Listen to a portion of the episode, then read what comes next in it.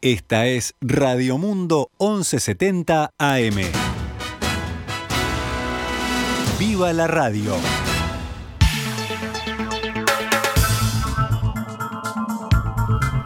...12 horas 22 minutos... ...damos comienzo a una nueva edición de Noticias al Mediodía... ...hoy lunes 14 de febrero de 2022... Bienvenida Agustina Robeta, ¿cómo estás? Hola, buenos mediodías Gaby, para ti, para toda la audiencia. Muy bien, vamos con las noticias. Hoy se está llevando adelante un paro de 24 horas en la banca oficial. A esta hora, al mediodía, hay concentración frente al Banco de Seguros del Estado y luego marcharán a Torre Ejecutiva. La Asociación de Empleados Bancarios del Uruguay, AEBU, afirma que desde el 12 de enero espera ser convocada para la discusión del convenio colectivo y reclama una negociación de buena fe. Los puntos más conflictivos en la negociación son por el ingreso de personal, que se considere la situación de los tercerizados y privatizados como vacantes a cubrir, el aumento salarial y la inclusión de la Agencia Nacional de Vivienda en el convenio colectivo de la banca oficial. El sindicato tiene planeadas más medidas escalonadas que irán aumentando en importancia, pudiendo llegar a trancar la cadena de pagos si no hay respuesta, adelantó Álvaro Lesgapi, consejero de AEU.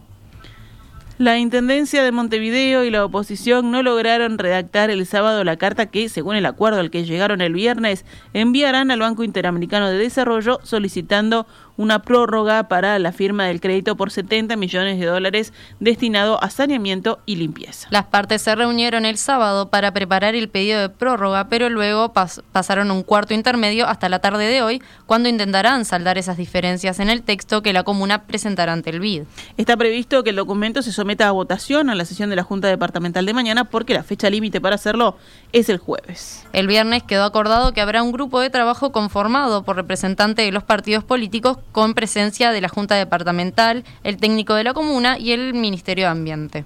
Este grupo se encargará de modificar el proyecto original en un plazo de 90 días. La intendenta Carolina Cose se reunió ese día con representantes de la Junta Departamental para dialogar sobre el proyecto integral cuestionado por la oposición. Laura Raffo, presidenta de la Comisión Departamental de Montevideo del Partido Nacional, calificó la reunión como muy productiva y dijo que empieza a haber un ambiente de diálogo que hasta ahora había estado un poco esquivo. Lo que vimos fue la necesidad de llegar a un acuerdo para favorecer a más vecinos, para incorporar en el proyecto de préstamo del BID más barrios que accedan a saneamiento y para poder tener una prórroga en la discusión de este proyecto, tal como habían solicitado los partidos de la coalición. Felipe Esquipani, representante por el Partido Colorado, dijo estar conforme con la apertura al diálogo, pero agregó que hubiesen deseado negociar en enero y no tener que postergar los plazos. La intendenta de Montevideo, Carolina Cose, afirmó, estamos dando todos los pasos apelando a la buena fe del sistema político. Nunca vamos a dejar de insistir en encontrar, aunque sean los caminos más angostos, más escarpados y más difíciles, que nos permitan acercarnos a una solución para los montevideanos y los montevideanos. Hasta el último momento, nosotros siempre vamos a trabajar para encontrar un acuerdo, no, no por el acuerdo en sí, sino por la consecuencia que tiene un proyecto integral para los montevideanos y los montevideanos de ahora y del futuro. Esta mañana, en diálogo con En Perspectiva, Matías Barreto, edil del Partido Colorado, aseguró que en la reunión del sábado la Intendencia quiso establecer condiciones para la aprobación que no estaban contempladas con anterioridad, por lo que se vieron obligados a establecer un cuarto intermedio que se retomará hoy a las 17 horas. Es un plazo que tenemos eh, para, para que cada uno de los partidos pueda hablar con su orgánica partidaria, con los órganos internos de cada partido y poder discutir sobre algunos, algunas condiciones que, se intenta poner desde el Ejecutivo Departamental. Este, y, bueno, ahí se verá si, se desata esta, eh, este, esto que está trancado o no. Hoy vamos a definir si entramos o no a la negociación que propone el Frente Amplio, indicó el edil. Hubo cambios en las condiciones de la negociación y eso genera dudas nuevamente, agregó Barreto. Eh, básicamente podemos decir que acá lo que, lo que se está planteando hoy y lo que se va a definir hoy es si el préstamo tal cual está hoy eh, planteado se vota así como está y se modifican otras cosas o eh, y renegociamos un nuevo préstamo. El edil explicó que desde la bancada no quieren que el proyecto que se presente al BID contenga gastos comunes como la compra de contenedores y camiones, sino que eso sea realizado con la recaudación de la propia Intendencia. Teniendo una buena administración es algo que se puede hacer, afirmó. No es necesario pedir un préstamo internacional para cumplir con un cometido esencial que hay que cumplir porque es la obligación de la Intendencia, sostuvo Barreto. No queremos que después, cada cuatro o cinco años, se esté pidiendo un nuevo préstamo internacional para poder cumplir con la limpieza de Montevideo. En algún momento va a haber que tener que, organizar la administración y ver de dónde se van a sacar los fondos para poder cumplir con, con, con, esa obligación que la, que la ley mandata. Seguimos adelante con más información. Legisladores del Frente Amplio cuestionaron al ministro del Interior Luis Alberto Heber por utilizar como vehículo oficial una camioneta Audi Q5 incautada del delincuente Luis Alberto Betito Suárez, que se encuentra preso por los delitos de narcotráfico y lavado de activos. La Fiscalía incautó la camioneta en mayo de 2021 y la puso a disposición de la Secretaría Nacional de Drogas, que a su vez la adjudicó al Ministerio del Interior uno de los destinos posibles para aquellos bienes decomisados, según lo previsto en la Ley Integral contra el Lavado de Activos. Esta camioneta no está blindada. Según informa el observador, en base a fuentes del ministerio, Heber resolvió dejar de usar vehículos blindados que en cambio sí emplearon sus predecesores, Jorge Larrañaga y Eduardo Bonomi, y el ex subsecretario Jorge Vázquez. Las fuentes aseguraron que Heber no quiere andar en un auto blindado y por eso se traslada a la camioneta que fue de Betito, que cumple con las condiciones sin que le salga un peso a la gente. El mismo medio consignó que el mensaje del ministro fue que en Uruguay se acabó el tiempo de andar en autos blindados. Los senadores Charles Carrera, Mario Vergara y Lilian Quechichian presentaron un pedido de informes en el que solicitan que se les aporte las resoluciones de la Secretaría Nacional de Drogas que justifican la adjudicación de varios vehículos, entre otros bienes, al Ministerio del Interior, entre otros organismos. Carrera señaló en Twitter que la decisión de Heber es una espantosa señal pública que hace parte de la cultura narco. Además, hablando con la diaria, opinó que esto es una clara violación a la normativa vigente y a la finalidad que deben tener los bienes decomisados. Según el legislador del Frente Amplio, los bienes incautados y decomisados no deben utilizarse para fines particulares y mucho menos como medio de transporte para los ministros de Estado. Deben ir a remate y lo recaudado debe servir para la ejecución de políticas públicas en beneficio de toda la sociedad, indicó Carrera. La Comisión Pro Referéndum, que busca derogar 135 artículos de la Ley de Urgente Consideración, solicitará el uso de la cadena nacional de radio y televisión de cara a la votación del próximo 27 de marzo. El presidente del Frente Amplio, Fernando Pereira, habló con subrayado y expresó lo siguiente. Nosotros creemos que la cadena sigue siendo un organismo útil para transmitirle a la sociedad lo que una organización o una propuesta cívica pretende. El presidente en su momento planteó que esto era un organismo vetusto que ya no le servía a nadie. Debe haber cambiado de opinión. Presidencia de la República resolvió la semana pasada conceder la cadena nacional tanto a los promotores del sí como a los del no si la solicitan. El presidente del Frente Amplio consideró que desde el oficialismo están siendo reticentes a debatir. Soy consciente de que se han propuesto debates con Delgado y no ha aceptado, también con otros delgados, dirigiéndose a otros dirigentes, y siempre piden cambio de fecha. Habrá debate con los políticos que defiendan la ley o de lo contrario habrá debate popular en la calle, afirmó Pereira. 12 horas 31 minutos. Vamos con noticias de la emergencia sanitaria.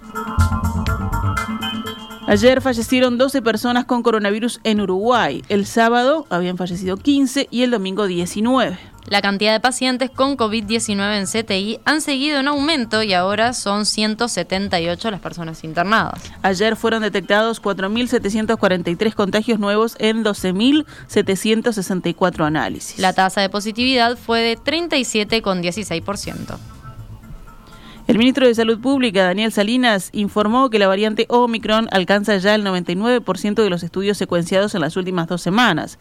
Salinas se refirió a la secuenciación genómica que hace de algunos casos de COVID-19 el grupo de trabajo interdisciplinario conformado por el Instituto Pasteur de Montevideo, la Universidad de la República, el Laboratorio ATGEN y el Sanatorio Americano. Eso indica que la variante Omicron del COVID es la que tiene mayor circulación comunitaria en Uruguay, desplazando a Delta. La Omicron es la que causó la actual ola de contagios, con cerca de 10.000 casos nuevos diarios en promedio en las últimas semanas. 12 y 32. Seguimos con más temas del panorama nacional. La gremial única del taxi, la patronal, envió a sus socios el cuerpo de un contrato para que suscriban el compromiso de solo usar las radios taxis a las que pertenezcan a la hora de tomar viajes. De esta manera, según consigna el observador, excluirán de la operativa a las aplicaciones de Uber y Cabify que desde diciembre permiten conectar a los vehículos con los usuarios que solicitan un traslado. El documento llegó vía WhatsApp sobre el mediodía del viernes, acompañando a un mensaje en el que Jurídica recomendaba exigir esas condiciones a los conductores de los taxis. El mensaje llega luego de una asamblea de la patronal que tuvo lugar el pasado 16 de diciembre en la que los socios pidieron medidas de defensa gremial ante el anuncio de Uber que le abriría la puerta a los taxis para empezar a operar con la aplicación. El diputado del Frente Amplio, Daniel Cayani, anunció que convocará al Parlamento al canciller Francisco Bustillo por las demoras en los estudios para un posible tratado de libre comercio con China. No sabemos qué sucedió, lo que empezó bien, que fue un gran anuncio, y no sabemos si han habido reuniones entre Uruguay y la contraparte china, indicó Cayani, hablando con subrayado. No sabemos cuáles han sido, si se ha culminado eh, los estudios correspondientes, cuál es el resultado y bueno, cuál es la agenda de trabajo de parte de Uruguay, que para Uruguay es muy importante tener un contexto internacional que pueda permitir que nuestros principales productos de exportación tengan mejores preferencias arancelarias. Y aparentemente Uruguay eh, avanzó mucho o intentó avanzar mucho con la contraparte china, se peleó con los socios regionales y hoy estamos eh, casi sin el pan y sin la torta. ¿no? Entonces creo que sin duda, por lo menos es una, un elemento que a nosotros nos genera mucha preocupación y queremos conversar con el canciller, con las autoridades nacionales para, para poder conocer de primera mano qué es lo que está sucediendo. 12 y 34. Cerramos con otras noticias. La policía de Canelones investiga la muerte de una pareja de 82 y 85 años de edad que fueron encontrados sin vida en su casa en la capital departamental. El vocero de la jefatura de policía de Canelones, Alejandro Ferreira, dijo en declaraciones a Telenoche que este hecho en principio se trataría de un homicidio-suicidio porque la señora le habría quitado la vida al caballero y posteriormente se habría autoeliminado. No obstante, aclaró que aún hay muchas aristas por ir cerrando la investigación y en el correr de día van a ir afinando detalles para dar una idea cabal de qué fue lo que pasó. Ferreira informó que los ahora fallecidos fueron encontrados por una nieta que lo fue a visitar y sintió un olor fuerte a gas y cuando entró a la casa se encuentra con ese cuadro en el que ambas personas estaban sin vida. Más allá del fuerte olor a gas en la vivienda, producto de dejar abierta la garrafa, ambos presentaban disparos de arma de fuego. El señor representaba en la espalda y la señora era el abdomen, dijo Ferreira. El sindicato de supermercados Tata denunció que la empresa está realizando despidos arbitrarios e injustificados. Según el gremio, la empresa desvinculó sin motivos a una trabajadora sindicalizada que es madre de un niño autista. La patronal explicó que el cese corresponde a un bajo rendimiento y no a cuestiones personales o por ser integrante del gremio. Leonel Bianchi, presidente del sindicato de Multiahorro, que es una empresa absorbida por Tata, dijo hablando con Radio Monte Carlo que la cadena de supermercados está terciarizando sus servicios para evitar pagar primas por antigüedad. Cerramos con lo que fueron las llamadas del jueves y viernes de la semana pasada. La comparsa Senceribó del barrio La Teja ganó por segunda vez en la historia y de forma consecutiva el desfile de llamadas que este año se llevó a cabo, como dijimos, jueves y viernes en Montevideo. La Senserivo logró varias menciones especiales, entre ellos a la mejor cuerda de tambores, y Jessie López, que es de la comparsa La Fuerza, fue elegida como la mejor vedette, un título que ha obtenido en varias oportunidades. Actualizamos la cotización hasta ahora. El dólar abrió en pizarra del Banco República cotizando a 42.05 a la compra y 44.25 a la venta.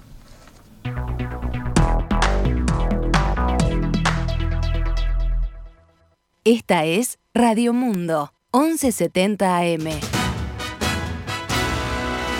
¡Viva la radio!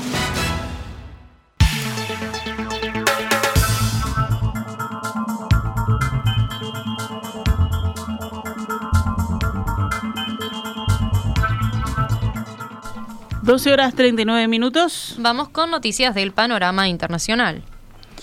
En Estados Unidos, la aerolínea American Airlines tuvo que efectuar un aterrizaje de emergencia debido al comportamiento errático de un pasajero. El vuelo que unía Los Ángeles con Washington fue desviado a Kansas debido al riesgo de que un pasajero mostraba comportamiento errático. El hombre fue sometido por la tripulación con ayuda de los pasajeros, dijo la compañía en un comunicado. El FBI confirmó el incidente y que el individuo fue detenido. Seguimos la recorrida, nos vamos a Reino Unido, donde Boris Johnson le pidió al presidente Vladimir Putin que se aleje del precipicio en la crisis con Ucrania. La situación es muy, muy peligrosa y difícil. Estamos en el borde del precipicio, pero aún hay tiempo de que el presidente Putin se aleje, dijo el jefe de gobierno a los medios locales. Instamos a todo el mundo al diálogo para evitar un error catastrófico, añadió. Pese a que las autoridades ucranianas acusan a Estados Unidos y Reino Unido de ser demasiado alarmistas sobre la posibilidad de una intervención inminente, Johnson aseguró que las pruebas son claras. Hay 130.000 militares en la frontera ucraniana y otros signos que muestran que hay preparativos para una invasión. Como ha dicho el presidente estadounidense Joe Biden, hay señales que muestran que al menos se está preparando algo que podría ocurrir en las próximas 48 horas. Por su parte, Ucrania exigió una reunión urgente con Rusia y los países de la Organización para la Seguridad y Cooperación en Europa, la OSCE, tras acusar a Moscú de no compartir información sobre sus masivos desplazamientos de tropas en la frontera ucraniana, objeto de una grave crisis entre Occidente y Moscú. En un comunicado publicado anoche, el jefe de la diplomacia ucraniana, Dimitro Kuleva, afirmó que Rusia había ignorado una demanda de Kiev relativa a los documentos de Viena, un texto de la OCDE que promueve medidas de transparencia entre las Fuerzas Armadas de los 57 países miembros de la organización. Pasamos a la etapa siguiente. Ucrania convoca una reunión con Rusia y todos los estados miembros de esta organización en 48 horas para hablar de la intensificación y de los desplazamientos de tropas rusas a lo largo de nuestra frontera y en Crimea ocupada, indicó Kuleva. Rusia debe cumplir con sus compromisos en materia de transparencia militar para reducir tensiones y reforzar la seguridad de todos los estados participantes, agregó. Por su parte, desde Rusia no se especificó si se aceptaba celebrar la reunión y afirmaron que se trata de un movimiento de tropas rusas en territorio ruso. En Francia, dos policías mataron a tiros a un hombre que los amenazaba con un cuchillo en una estación de trenes de París. El hombre llevaba un cuchillo de 30 centímetros en el que estaban encriptadas las iniciales ACAB. Quiere decir que todos los policías son bastardos, según la traducción en inglés afirmó fuentes policiales. Los hechos se produjeron esta mañana en la estación del norte de París, de donde parten y a donde llegan los trenes de Londres, Bruselas y Ámsterdam. Los policías hicieron uso de su arma para evitar cualquier peligro para ellos mismos y para los viajeros, tuiteó el ministro del Interior, Gerald Darmanin. El agresor era a priori alguien conocido por los servicios de la policía por deambular por la estación, indicó el ministro de Transportes. Cerramos este panorama informativo con el panorama deportivo. Defensor Sporting derrotó anoche 1 a 0 a Peñarol, que perdió los dos partidos que lleva jugados en el torneo Apertura. El campeonato continuará hoy con los siguientes partidos. Se enfrentarán Wanderers con Cerro Largo a las 19 y 15 horas en el Estadio Viera y Deportivo Maldonado contra Danubio a las 21 y 30 horas en el campus de Maldonado. Los resultados del fin de semana, Fénix venció a Montevideo City 2 a 1, Boston River cayó ante Cerrito 1 a 0, Rentistas, bueno, fue goleado por Nacional 4 a 0, River Plate venció a Plaza también por la mínima diferencia y Liverpool ganó a Albion 4 a 0. Hoy se disputan cinco de los siete partidos de la decimonovena fecha de la fase regular de la Liga de Básquetbol, todos desde las 21 y 15 horas. Defensor Sporting Hebraica Maccabi en cancha de Welcome, Goes Capitol en Goes, Biguá Olimpia en Biguá, Nacional Malvin en la cancha de Unión Atlética y Trubil Olivo Mundial en Trubil.